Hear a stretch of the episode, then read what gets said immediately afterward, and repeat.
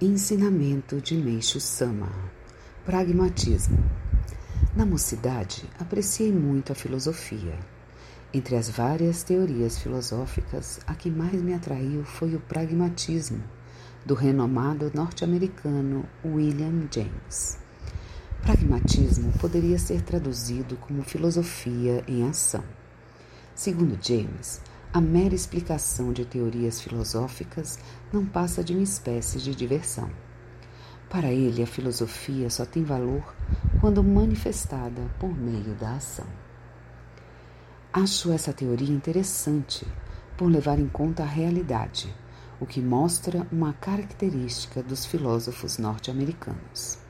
Naquela época, simpatizei-me, portanto, com seu pensamento e me esforcei para incorporar a filosofia ao meu trabalho e até mesmo à vida cotidiana.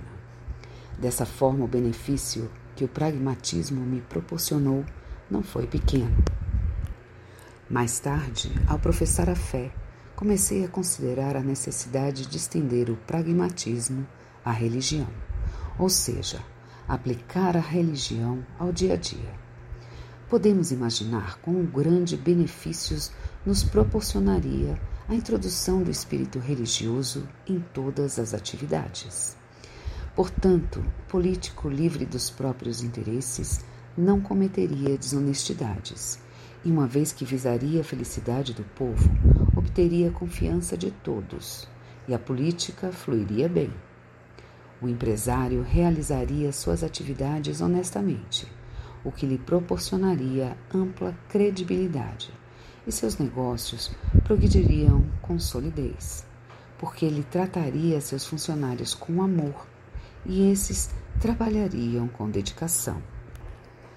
Por realizar seu trabalho com sólida fé, o educador seria respeitado pelos alunos, exercendo sobre eles notável influência. Por agirem com base na fé, os funcionários públicos e os de empresas privadas realizariam bons trabalhos e seriam promovidos. Por meio de suas obras, o artista expressaria refinamento e emitiria elevada vibração espiritual, exercendo boa influência sobre o público. O ator, por estar centralizado na fé, manifestaria uma arte refinada. Com isso, os espectadores seriam influenciados positivamente e cultivariam uma sensibilidade e consciência elevadas.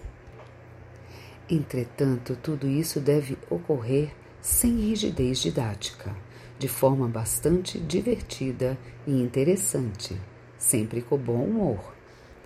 Ademais, é fácil imaginar que, pelo fato de manifestar a fé por meio de ações, a pessoa sem distinção de profissão ou situação social melhoraria seu destino e prestaria relevantes serviços à sociedade. Gostaria de chamar a atenção para um fato. Ao se aplicar a religião ao cotidiano, não se deve ostentar a fé, pois isso causa repúdio. Principalmente os fiéis fervorosos em demasia devem ter esse cuidado. Existem indivíduos que fazem questão de exibir sua fé, mas isso é desagradável para as pessoas ao redor.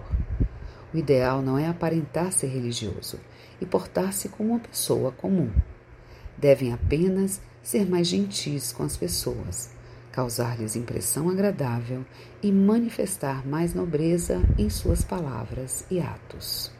Em suma, que a fé não seja nem agressiva nem grosseira.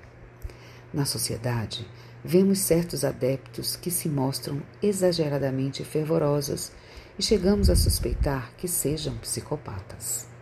São extremamente subjetivos, tornam seu lar sombrio, de maneira alguma se incomodam em causar transtornos ao próximo e, consequentemente, acabam suscitando dúvidas sobre o nível da religião que seguem. A responsabilidade, no entanto, é de quem os orienta, e isso exige muita atenção.